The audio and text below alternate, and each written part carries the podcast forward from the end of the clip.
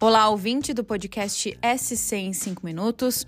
Se você já é nosso ouvinte, é claro, sabe que nesse espaço do NSC Total a gente te deixa informado sobre o assunto em destaque no nosso estado. E se você não é, eu te convido então a ficar bem informado com a gente. Olha, hoje, quinta-feira, 27 de abril, o assunto do dia foi e ainda é a Operação Mensageiro. E eu sou Carolina Marasco, editora do NS Total e junto com um time de colunistas do portal, eu vou te mostrar o que já sabemos sobre essa operação que movimenta o cenário político catarinense. Bom, a Operação Mensageiro teve mais uma etapa deflagrada na manhã desta quinta. A investigação mira fraude em licitação e corrupção ativa e passiva, além da suspeita aí dos crimes de organização criminosa e lavagem de dinheiro no setor de coleta e destinação de lixo em diversas cidades de Santa Catarina. Só para você ter ideia do tamanho e do impacto dessa operação, essa já é a maior investigação sobre corrupção conduzida até hoje aqui no estado. Ela teve início em 6 de dezembro de 2022, quando três prefeitos foram presos preventivamente em ações que investigavam crimes como essa suspeita de fraude em licitações e corrupção no setor de coleta e destinação de lixo. Desde então foram deflagradas quatro fases.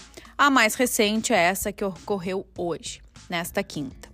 Mas você quer saber como esse esquema funcionava? Bom, o centro dessa investigação é a empresa Serrana Engenharia de Joinville. O empresário seria o responsável pela negociação de propina com os agentes públicos. Foi isso, inclusive, que motivou o nome da operação, porque esse empresário, que seria um mensageiro, na verdade, ele não trabalharia mais na empresa há 10 anos, mas fazia esse papel de interlocutor com os agentes públicos. Ele teve os passos acompanhados por um ano e meio pelos investigadores para reunir provas sobre o suposto esquema. Ele agiria assim: entregava dinheiro aos agentes públicos e também apresentaria aos políticos documentos prévios de editais para licitações, com exigências que excluiriam a chance de participação de outras concorrentes. O jornalista da NSTV, Juan Todescati, inclusive revelou em uma reportagem como eram esses encontros entre os prefeitos e gerentes de prefeituras com o mensageiro, onde supostamente eles aí negociavam as propinas. E toda essa investigação, claro, coloca Santa Catarina como campeã em um ranking que não é motivo de orgulho. Quem explica pra gente um pouquinho mais sobre isso é o colunista Anderson Silva. A Operação Mensageiro vai se revelando um grande esquema de corrupção que precisa ser rigorosamente apurado. Obviamente que ainda há muito processo pela frente do ponto de vista jurídico, mas os indícios iniciais são gravíssimos. Tanto que hoje não existe nenhum estado brasileiro onde a gente tenha 15 prefeitos presos, como é o caso de Santa Catarina.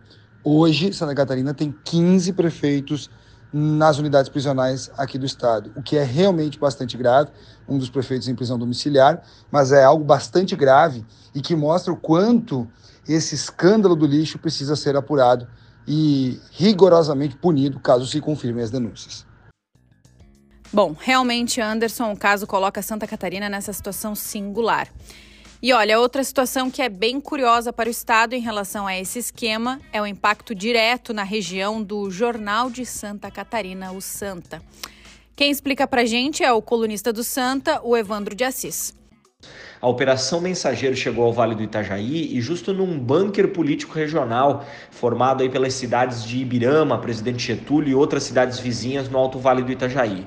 Por que, que eu digo isso? Nos anos recentes, essa região tem eleito deputados, representantes importantes na, na, Assembleia Legislativa e até na Câmara Federal, caso do ex-deputado federal João Matos, do ex-deputado estadual Aldo Schneider, já falecido, e do atual secretário de Estado da Infraestrutura, Jerry Comper. Por isso, esta nova fase da operação que prendeu o prefeito de Ibirama, Adriano Pofo, trouxe uma, uma situação de tensão e de expectativa sobre os próximos passos mas a gente só vai poder dimensionar o real impacto dessa nova fase da mensageiro com o passar do tempo.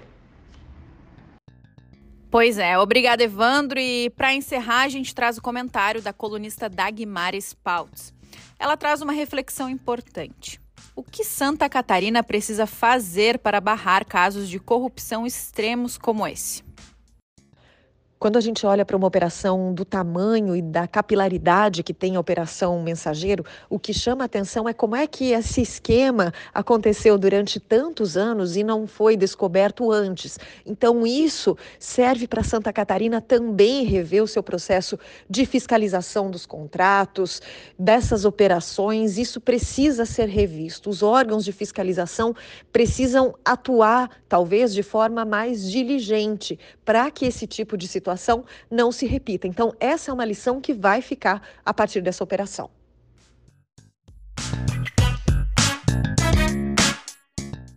E assim encerramos o podcast SC em 5 minutos. A coordenação do projeto e produção desse episódio são minhas, Carolina Marasco, e a edição é de Bianca Anacleto.